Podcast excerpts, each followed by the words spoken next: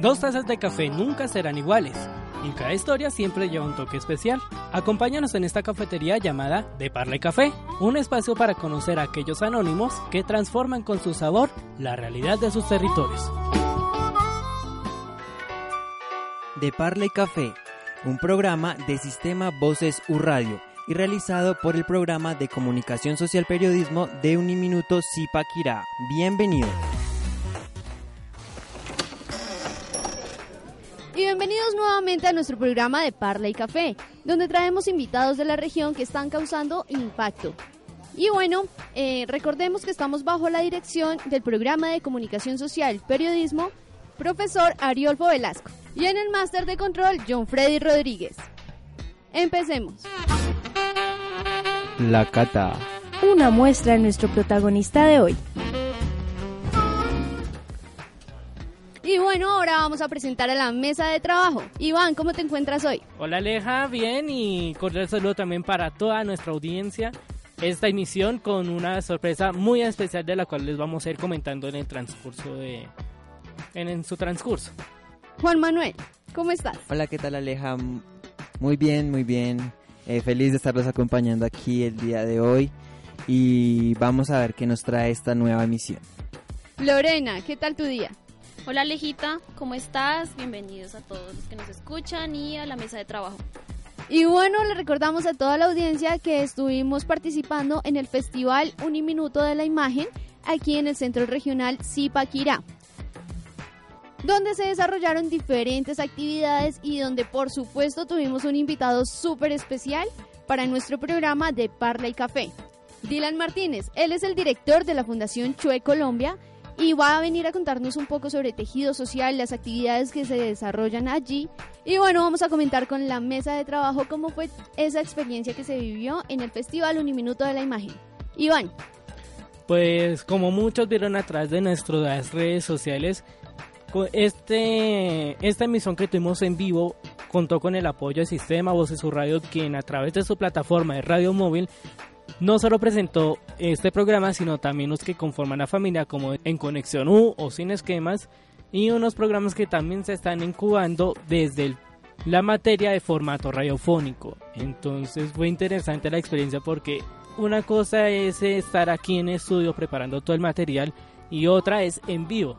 Y mejor dicho, la locura. Claro, y para Juanma, ¿Cómo fue esa experiencia del estar rodeado de personas que estaban viéndonos ahí, nosotros pues hablando? ¿Cómo fue? ¿Cómo fue esa experiencia? Bueno, eh, sin duda es una experiencia única siempre estar en, en vivo. Eh, ya he tenido la oportunidad de participar, de hecho conformó eh, el equipo de Radio Móvil. pero sin duda cada, cada día es, es, una experiencia única. tuvimos muchos invitados especiales. Eh, también hablamos de eventos que se van a desarrollar en el día y, convivir con ustedes es, es único. qué lindo. bueno, para Lorena, ¿cómo, cómo fue ese día? ¿Qué, qué aprendiste? Eh, bueno, digamos que también como Juanma ya había hecho parte en la anterior emisión que habían realizado eh, también con el Festival Un Minuto de la Imagen. Y nada, es una experiencia súper enriquecedora. No es lo mismo eh, generar programas y, digamos, estar tú solo en el estudio, a compartir con más gente que te está observando y de una u otra forma tú tienes que hacer las cosas mejor que como tú las haces en el estudio. Entonces, digamos que tú das, la das toda. Entonces, digamos que es, es muy chévere, la verdad. Sí, claro, es que el enfrentarse a un público es es algo difícil y dan muchos nervios. No sé, a mí al principio también me dieron muchos nervios, pero a medida que, que iba... Eh, Desarrollándose. Que a medida que se iba desarrollando el programa, pues a uno se le van esos nervios y, ya... Sí, no, y digamos que eso es muy bueno porque te hace que tú te esfuerces. Entonces muestras lo mejor de ti y no lo que, digamos, ya tenías programado, porque eso es lo que uno hace también como organizar su tiempo y mostrarlo las ideas ya planteadas anteriormente. Pero en ese momento tú tienes que sacar lo mejor de ti y mostrárselo al mundo. Claro, y enfrentarse a los errores porque si uno la embarra, pues ya, ya fue. Hay que, hay que seguir. y ahí queda, sí. sí. Bueno, entonces llegó nuestro invitado vamos a, a hablar un poco con él, así que empecemos. Nunca se sabe qué esconde, por eso inicia La parla de...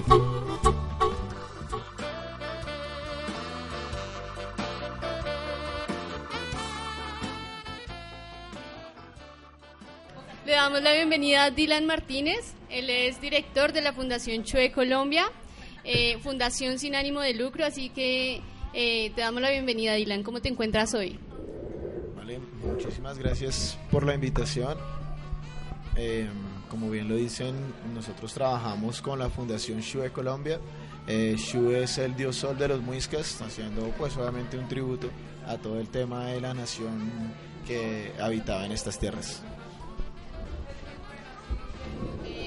Y bueno, eh, Dylan, cuéntenos, ¿hace cuánto se inició esta fundación?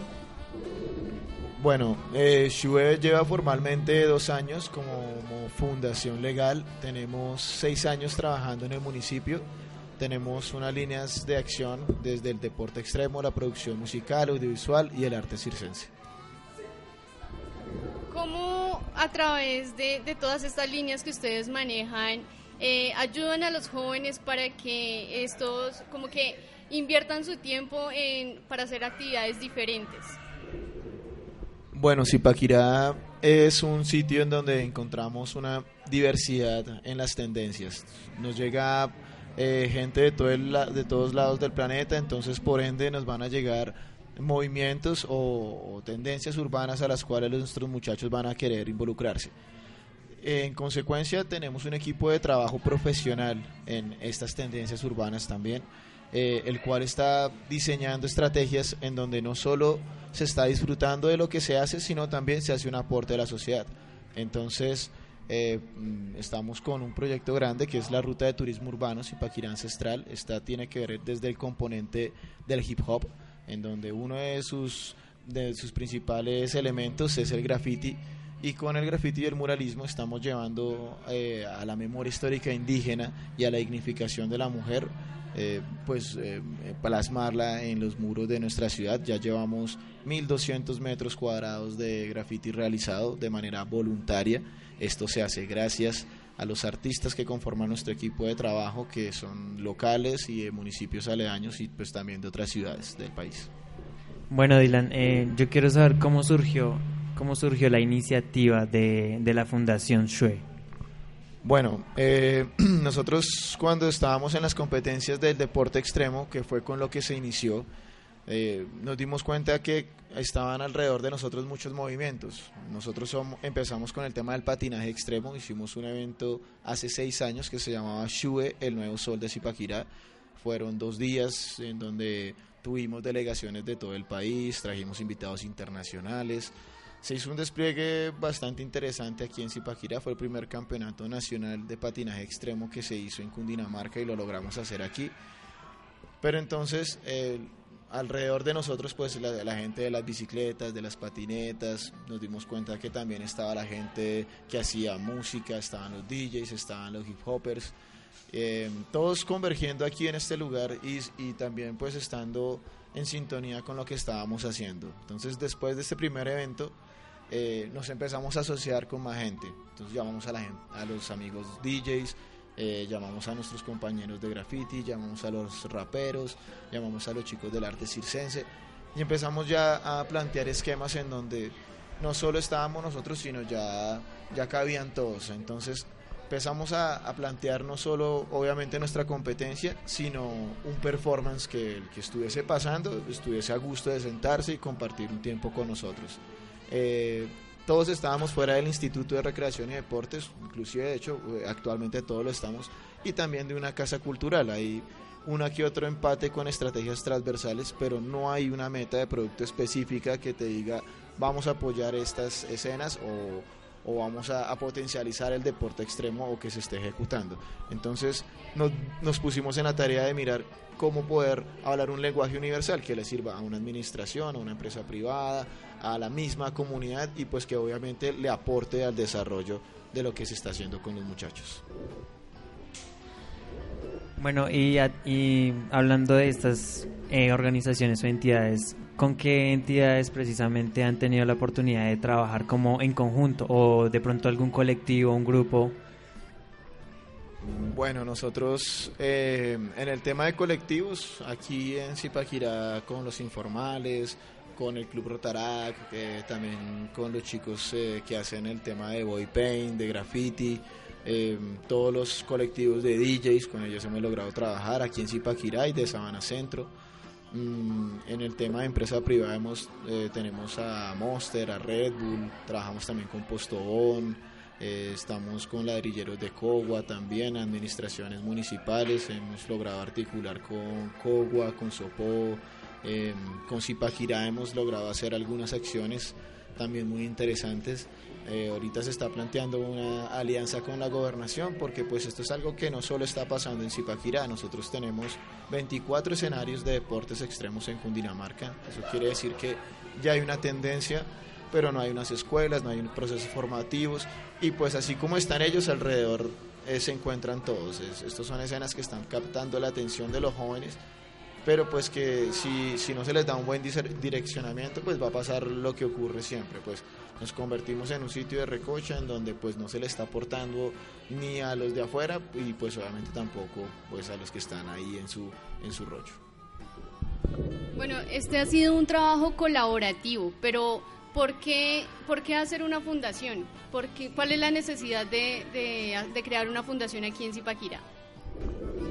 Bueno, jurídicamente, eh, como les estaba hablando, no hay una meta de producto que te diga vamos a colaborarle al deporte extremo, vamos a ayudarle al circense, a la producción musical, al audiovisual, pero sí dentro de una fundación se pueden crear programas eh, obviamente con una línea lógica de trabajo, pero que se base desde la escena. Entonces, eh, por ejemplo, tenemos un performance que se llama Los Guardianes de los Valores, donde tenemos deportes extremos que no son de rampas, pero que se pueden hacer en una cancha de micro. Entonces, estamos hablando de deporte extremo, pero estamos eh, planteando eh, una enseñanza para la familia, para los niños.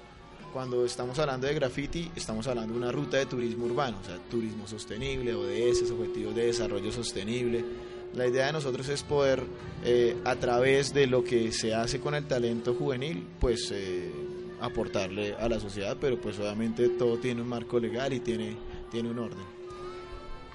Bueno, eh, tengo entendido que ustedes están en la concha acústica, ¿cierto? De aquí de Potosí.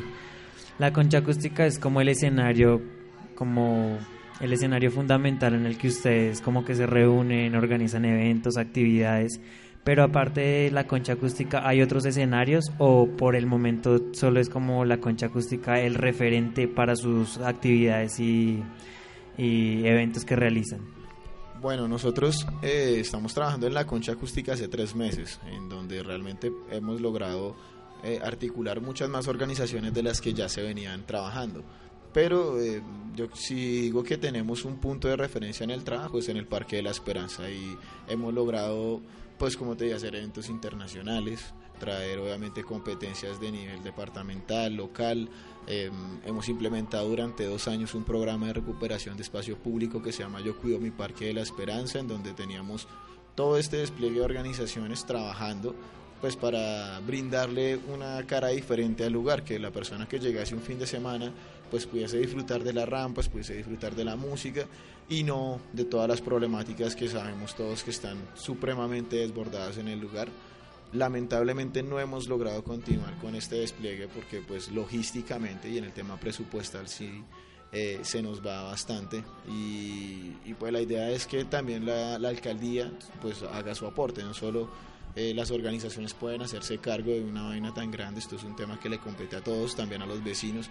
Entonces en esa desarticulación se ha visto bastante afectado el proceso de lo que es la recuperación del Parque de la Esperanza, que era un lugar eh, en donde era de, la familia, era para el deporte, y que ahorita pues no podemos esperar que a punta de policía o a punta de, procesos y de multas y comparendos y un PJ se vaya a solucionar un problema con los jóvenes, porque son varias comunidades. Tenemos los chicos que están consumiendo, los chicos que están haciendo su deporte, los que están en su eh, esparcimiento normal, y pues tenemos todas estas comunidades eh, interactuando y no hay ningún mediador, no hay nadie que esté en el sitio ejerciendo una, una tarea de campo en donde podamos entender y podamos solucionar ese problema. Lo único que se, se plantea es mandemos policía o quitemos las rampas. De hecho, también por eso se hizo la segunda estación del recorrido de nosotros en ese escenario. Pintamos ese escenario muy chévere, eh, la mitad está intervenida, son 420 metros cuadrados de graffiti y pues todavía nos quedan 600 por intervenir, pero ya casi vamos a la mitad.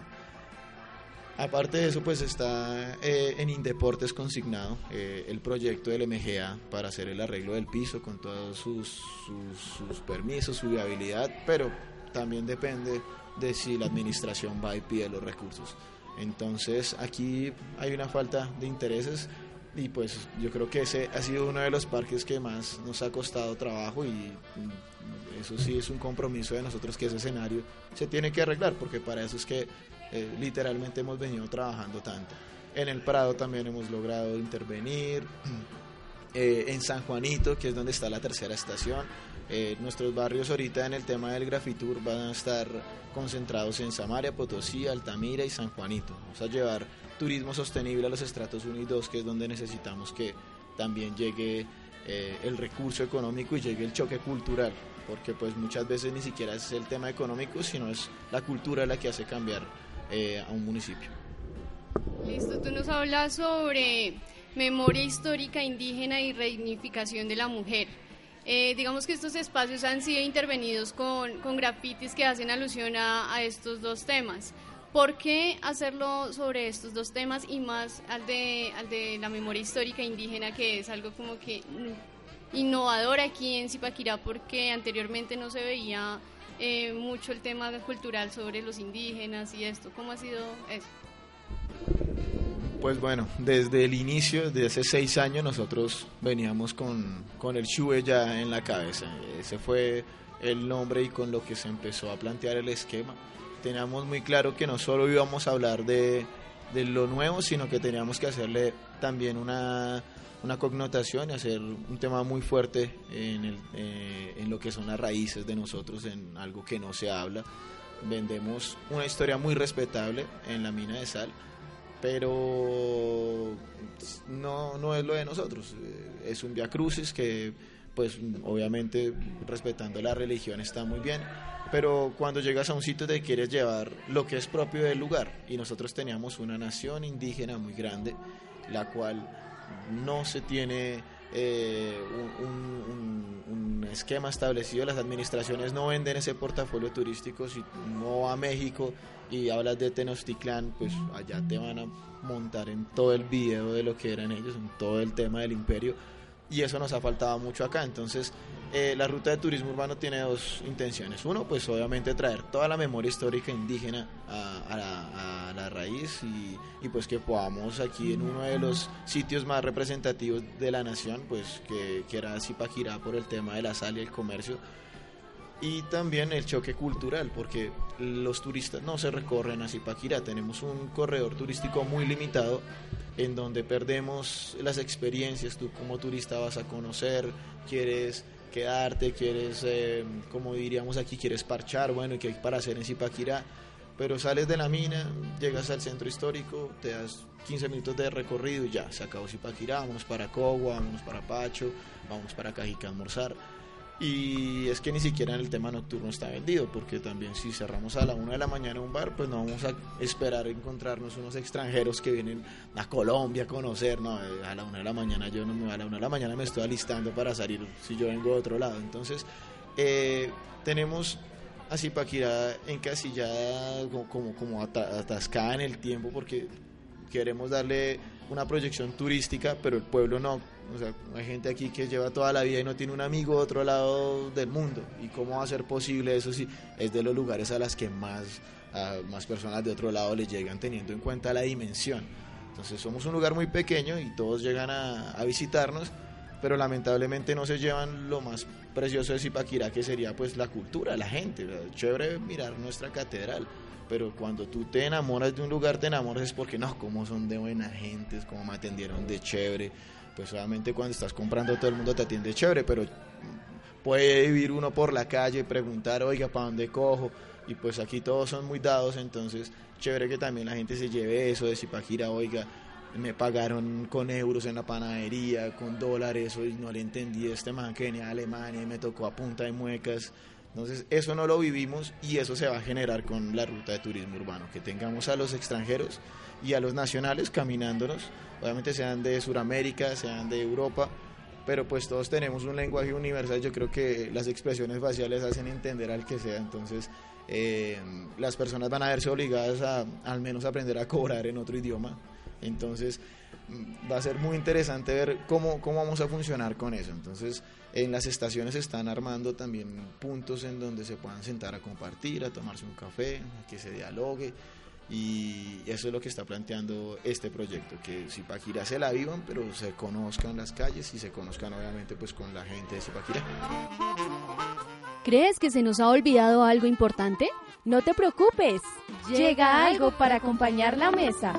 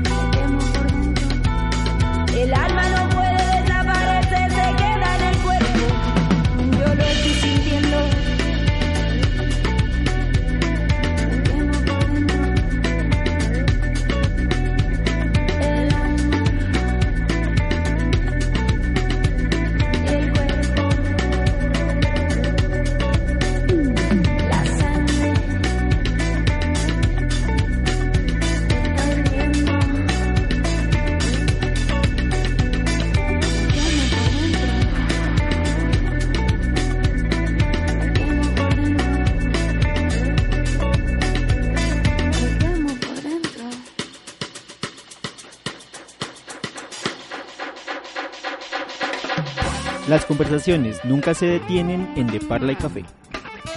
Lo más destacado de su libro de experiencias resumido aquí. Eso menos o menos. Bueno, aquí yo quiero resaltar algo muy importante y es algo que tenemos en común la fundación y el programa que nosotros realizamos, que es apoyar el talento pues local y también eh, bueno el, el, talento local como como que como apoyar el talento local para, para la, la reconstrucción del tejido, ¿sí?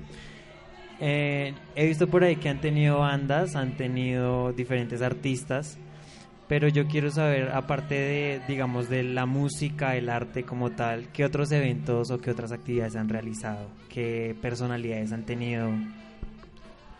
Bueno, eh, en el lanzamiento de la fundación logramos eh, hacer varios eventos chéveres. Tenemos un, programa muy bonito que se llama Tejidos de Libertad, al cual estamos dando bastante promoción. Eh, estos son mallas deportivas, eh, todo el tema de microfútbol, fútbol, tenis, encerramientos, chinchorros, son productos tejidos a mano. Esto lo hacemos con amas de casa y con madres jóvenes. Ahorita ya estamos buscando el material para ir a enseñar en la prisión. Y la idea de nosotros es llevar todo el tema de la paz territorial, que es involucrar a los actores armados del conflicto que somos todos, a los escenarios donde se construya la paz, como son los escenarios deportivos. Entonces, de manera intangible está la madre eh, joven, o está la ama de casa, o está eh, la persona que está en prisión. Y, y, de forma tangible están todos los, todos los chicos o las personas que se encuentren desarrollando su actividad dentro del escenario deportivo.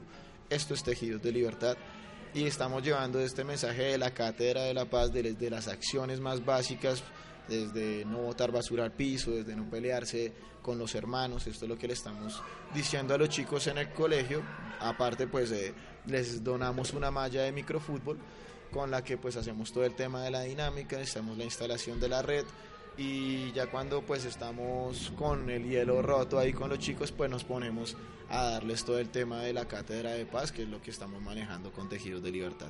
Eh, lo estamos haciendo en Río Frío, ya llevamos siete escuelas intervenidas. Eh, bueno, como mencionábamos, yo creo que construir el tejido social es muy importante y aprender a interactuar con otras personas de otras culturas lo es aún más o de igual, de igual forma. Eh, pero nosotros muchas, muchas veces en nuestra sociedad somos muy negados para eso, ¿cierto? Somos muy individualistas y no, que, no nos atrevemos a explorar otra, esas otras culturas. Entonces, ¿cuál cree usted que es el siguiente paso para eh, nosotros también aprender a enriquecernos de lo que los demás eh, saben y aprender a, a aplicarlo en nuestra vida? Yo creo que no ser tímidos, porque eh, cuando llegamos a, un lugar a intervenirlo, casi toda la comunidad del primer día siempre son como muy calladitos, salen, nos miran, como bueno, estos muchachos no son del barrio, a qué llegaron y están pintando y yo no los conozco. Y pues obviamente vamos con nuestra pinta de, pintar, entonces es muy chistoso porque las tres primeras horas son como, bueno, estos manes que llegaron a hacer acá. Ya llega la tarde y empiezan a acercarse, ¿y ustedes qué hacen muchachos? y qué onda? Ya, ya pasa el otro día y ya se empieza a ver el trabajo y ya sí, ya todo el mundo, sea pequeño, sea grande, esto es lo que trae el talento, que te rompe el hielo, te, te, devuelve a ser niño, entonces cuando le logras hacer sentir una persona que es un niño, cuando lo deslumbras, lo, lo, logras la admiración en un momento, entonces ahí lo tienes, entonces le puedes llegar facilito a dar el mensaje y muy seguramente si tú estás haciendo una jornada, bueno, ustedes porque estamos aquí voluntarios haciendo aseo, vamos a arreglar esto, estamos haciendo los murales, se ponen la 10. Venga, hermano, ustedes están de voluntarios acá, entonces si aquí no están pagando, yo me meto. Entonces se ponen a trabajar con nosotros, el que no puede trabajar, espérese un segundito y va y les trae una empanadita, les trae un tintico, entonces es contagiar a la comunidad de eso. Y lo hacemos pues con el talento juvenil y con acciones que normalmente o que la mayoría de personas espera que sea remunerado, que todo sea en este sistema capitalista de si te pago te mueves y como a mí no me están pagando yo no recojo ese papel. Entonces yo espero que pase el señor que barre para que lo recoja él porque él es el que le pagan. Pero cuando llegan 20 mechudos a recoger el papel gratis dicen, uy no, venga, yo por qué no recojo el papel si es que yo vivo acá. Y ellos no, y lo están haciendo. Entonces llegamos con ese choque psicológico a, a las comunidades y ya se va uno y ese lugar lo cuidan bastante. Entonces, eso es lo que estamos generando, acción desde la comunidad y, y son los jóvenes los que se están encargando de, de decirle, vea, despierte ese vecino que esto también es suyo, no solo es puertas para adentro, si todos nos unimos y sacamos dos, tres horitas del tiempo un fin de semana la cuadra para ponerla más bonita, nos cambia. Abres la puerta y te vas a sentir mejor, oiga, dejamos el jardín chévere, vea que pintamos la acera, venga, el policía se ve mejor así, el postecito chévere, venga, hicimos unas materitas, generamos que los vecinos se conozcan, venga, abrimos un hueco para enterrar un árbol. Entonces dejamos de, de, de cerrar la puerta como, ay, no, importa este man qué le pasó, si está bien, si no, uno nunca sabe, de pronto hasta clientes le salgan trabajando así. Entonces pasa mucho, muchos vecinos ni se conocen y estamos así eh, haciendo la, la, intervención y se saludan y qué más vecino, usted qué se dedica y cositas así. Entonces es hacer que la misma comunidad se empodere del proyecto porque va a ser para ellos realmente. Nosotros obviamente vamos a hacer una operación logística con nuestra empresa de turismo también, que se está poniendo también ahí a regla a medida que vamos avanzando. Pero entonces el componente más grande se lo van a llevar las personas que viven en el lugar. Ellos son los que se tienen que apropiar del proyecto, cuidarlo y pues obviamente apoyarlo para que sea viable. No, no importa si esté eh, quien esté en la administración, porque pues cuando un proyecto es de la comunidad y no de una alcaldía, entonces ahí es cuando tenemos un proceso sólido y es lo que hemos planteado. Entonces, ¿qué retos ha implicado que la comunidad mantenga ese impulso del primer momento en el que ustedes entran, hacen sus actividades, para que ellos ya los continúen de forma independiente? ¿Y cómo han logrado eso? La constancia. Eso aquí la gente sufre de memoria, entonces literalmente un trabajo constante te va a, repercutir en que ya, ah, sí, claro, los de los murales, sí, estos muchachos están trabajando. Ya no hay dos, no hay tres, ya son 1.200 metros cuadrados por nuestra cuenta. La administración pintó terraplén, está ahorita interviniendo el liceo. Eh, definitivamente entonces se, se logró meter el bichito de que por ahí también se puede expresar, se puede vender sociedad de una manera pues muy bien, bien hecha y también a los grafiteros pues se les plantea otro tipo de alternativas en donde si van a pedir un permiso para una fachada y tienen un buen diseño, la persona decirá, claro, no, yo ya vi graffiti bien hecho en el pueblo, no me va a molestar que me rayen la pared. Entonces también es traerle eh, ese tipo de cositas a, a, a la, ciudad. Eh, bueno, Dylan, eh, ¿cómo es el proceso de, direccionamiento a futuro de la fundación? Bueno, nosotros venimos trabajando muchísimo. Mejor dicho, hemos tenido una mitad de año bastante ajetreada. Hemos eh, realizado tres estaciones este año. Vamos a realizar la cuarta a final de mes, que sería la quinta del recorrido. Acabamos de entregar un mural muy bonito en el Colegio Quevedo Sornosa. El, la personera y el personero y la representante nos buscaron junto con el profesor de artística y nos dijeron venga muchachos queremos hacer un mural tenemos eh, estos materiales nosotros también teníamos ahí ya algo en, en bodega en el tema de insumos. Hablé con los artistas, quién tiene tiempo, quién se programa, salieron unos amigos de Bogotá, un amigo de Chía, obviamente el equipo local, y se tomaron cuatro días para dejarles en el colegio eh, una cosa muy bonita de, con una temática ambiental y obviamente con nuestro toque de Zipaquirá ancestral también, metiendo el tema de la memoria histórica indígena.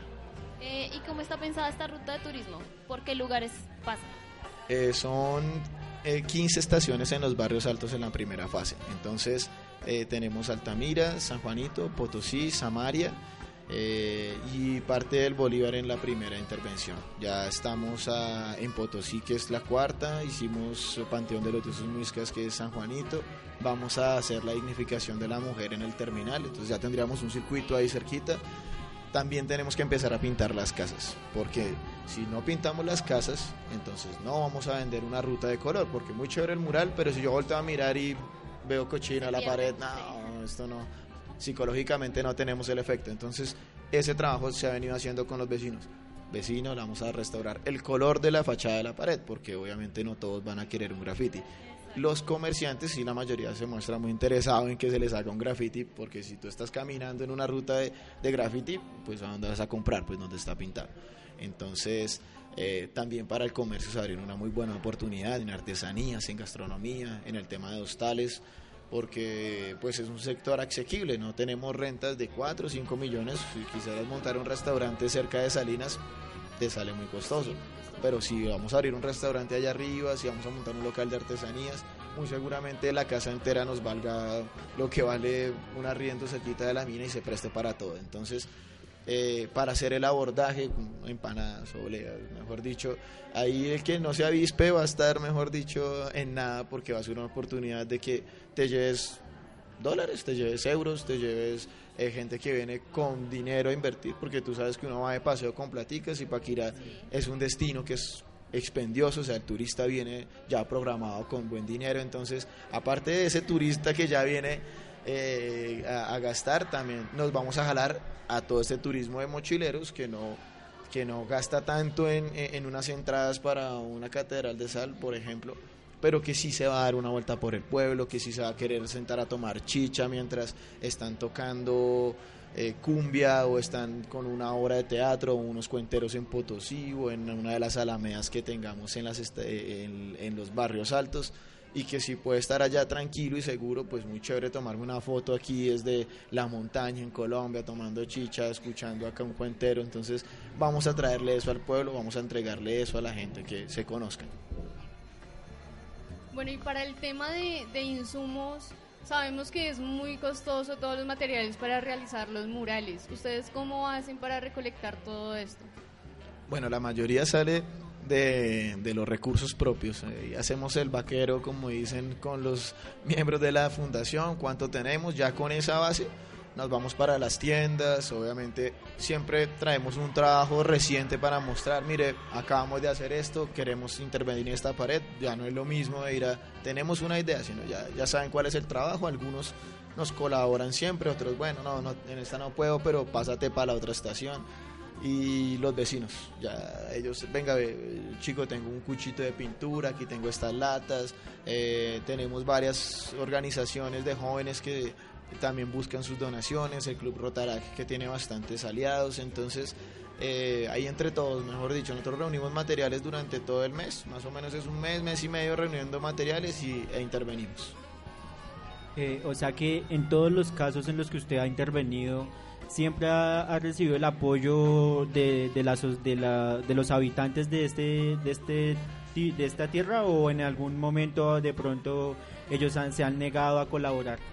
Eh, no, pues eh, eh, realmente ha sido un trabajo muy chévere porque han sido muy prestos. Las tiendas no todo el tiempo, obviamente pueden sacar la pintura para colaborarnos, pero un galón, un aerosol, ahí todo va sumando, una brocha, una bandeja de mezcla uno diría, no, pero un pincel, pero créeme que hay momentos en donde uno, uy, un pincel, hombre, va y saque la plata. Entonces, todo el tiempo estamos en, en, este tema de la recolección y afortunadamente eh, el municipio cada vez pues ya va conociendo más el trabajo, ya la gente sabe que, está, que esto es autogestión, entonces como ven que no es una vaina que está en el momento generando un lucro, pero obviamente sí se tiene que hacer un retroactivo a los artistas porque pues ellos están viniendo a sacar tres, cuatro días de tu tiempo, ir a otra ciudad, quedarte, entregarle un trabajo artístico muy bueno, pues eh, esto tiene que tener una recompensa en algún momento y eso se tiene que hacer mediante la empresa y mediante la operación logística. Y esto yo espero eh, esté funcionando ya en diciembre del próximo año haciendo nuestros primeros recorridos. Y obviamente imagínense ustedes estas estaciones con lucecitas de Navidad. Y ya de por sí el graffiti es muy bonito, esto decorado va a ser también un atractivo navideño muy fuerte, yo sé que se van a hacer unas novenas muy chéveres, eh, este año fijo tenemos tres entonces ahí también yo sé que nos vamos a estar viendo. Claro, y es que estos espacios que ustedes toman y los embellecen hacen que, que la gente ya no tenga miedo de pasar por un lugar como, como antes. Digamos, en, en, la estación que intervinieron en, por el lado de San Juanito, era una pared total, que estaba totalmente mal y pues había muchos escombros y cosas regadas por el piso. Entonces a la gente como que le daba esa desconfianza de pasar por ahí. Pero ahorita, si ustedes pasan, ven pues la ruta de turismo ance- ancestral donde están el Panteón de los Dioses. Sí, ahí está el Panteón de El los Panteón Dioses. de los Dioses y a uno ya no le da miedo pasar por ahí porque es un espacio lleno de color y que, que uno sabe que, que no le va a pasar nada y que va a aprender cosas porque igualmente eh, esta ruta tiene un guion, ¿cierto? Sí, no, todo se está construyendo con una lógica que si vamos a hacernos una app del asunto, entonces yo soy un turista, pero yo no quiero ir aquí con el guía, quiero caminar tranquilo, entonces descargo la app, me entero de que ah, aquí estoy en la dignificación de la mujer, en el panteón, estoy en el Dorado, estoy en eh, eh, donde los caciques, estoy aquí en la calle del Imperio, entonces vas a ver en, en qué estación se encuentra y qué es lo que está observando cada pieza del artista. Eh, pues obviamente también la ubicación, que se puedan dar un recorrido y no se nos pierdan. Entonces ahí eh, todo tiene su, su, su, su trasfondo. O sea, ustedes aparte van a, a crear una aplicación para, para que los turistas puedan viajar solos. Sí, claro, aquí la idea es que puedan eh, mirar, es gratis, entonces la idea es que puedan ir, tomarse su foto, mirar, si tengo 20 mil metros cuadrados de, de graffiti bien hecho, voy a tener de dónde elegir, va a tomarme una selfie bien chévere, aparte me va a dar sed, me va a dar hambre, entonces ahí en ese momento es donde entro, me compro algo, desde una gaseosa con pan extra se va a sentir, porque es que las tiendas están diseñadas para la cuadra. Entonces, si tú tienes una tienda allá arriba y está diseñada para las 30 personas del, del sector y te llegó un paisa y te llegó un, francés, entonces, uy, tú dices, uy, Juan madre, pero a la tienda le está llegando eh, o en comercio, o sea, lo vas a sentir de una en el impacto y en la economía porque ellos tienen ya un público determinado y le vamos a hacer que le llegue la gente y les pase por ahí. Entonces, sí o sí van a coger también muy buenos clientes todos los que estén allá en estos barrios. Bueno, y para aquellos que los quieren, que los quieren apoyar en esta, en esta fundación, con este proyecto, eh, ¿dónde los pueden encontrar?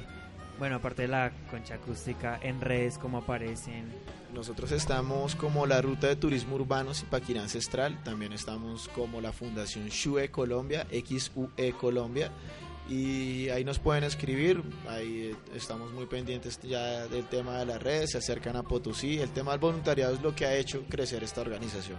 Nosotros no tenemos una estructura económica eh, grande, entonces eh, la voluntad es lo que realmente ese talento, ese capital humano, que muchas veces es más grande que, que el mismo recurso económico. Creo que si vamos a pagar eh, o a capitalizar alguno de los recientes eventos o de las intervenciones, eso le saldría muy costoso a cualquiera. Afortunadamente a nosotros, eh, pues no es que no nos cueste, pero sí nos eh, disminuimos en unos gastos logísticos impresionantes porque cada quien se encarga de sus cosas porque sabe lo que viene.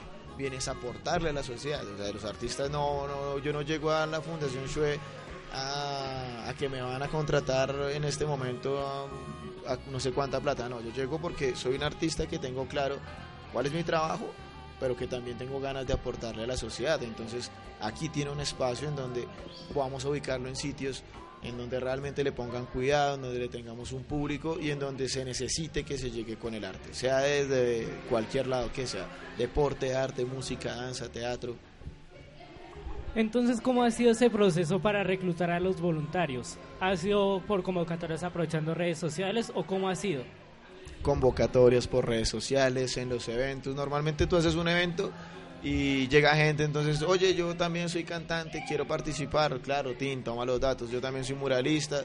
Como el tema es bien diverso, entonces todo el tiempo está llegando gente que hace muchísimas cosas.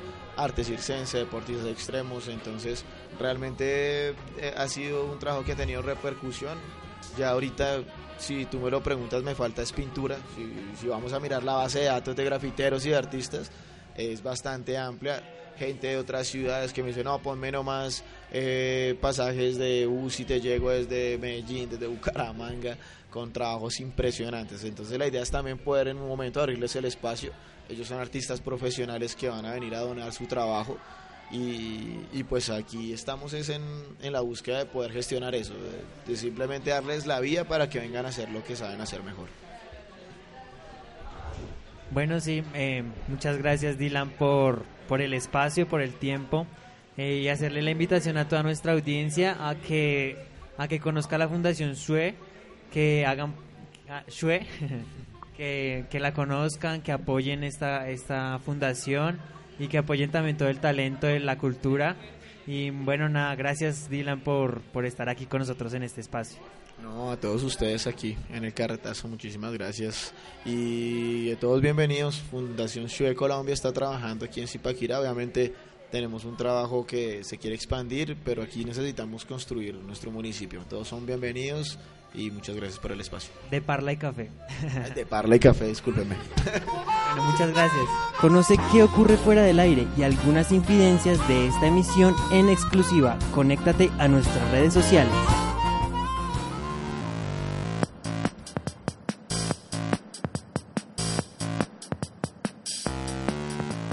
Bueno, y le damos las gracias a Dylan Martínez, director de la Fundación Chue, quien estuvo acompañándonos el día de hoy.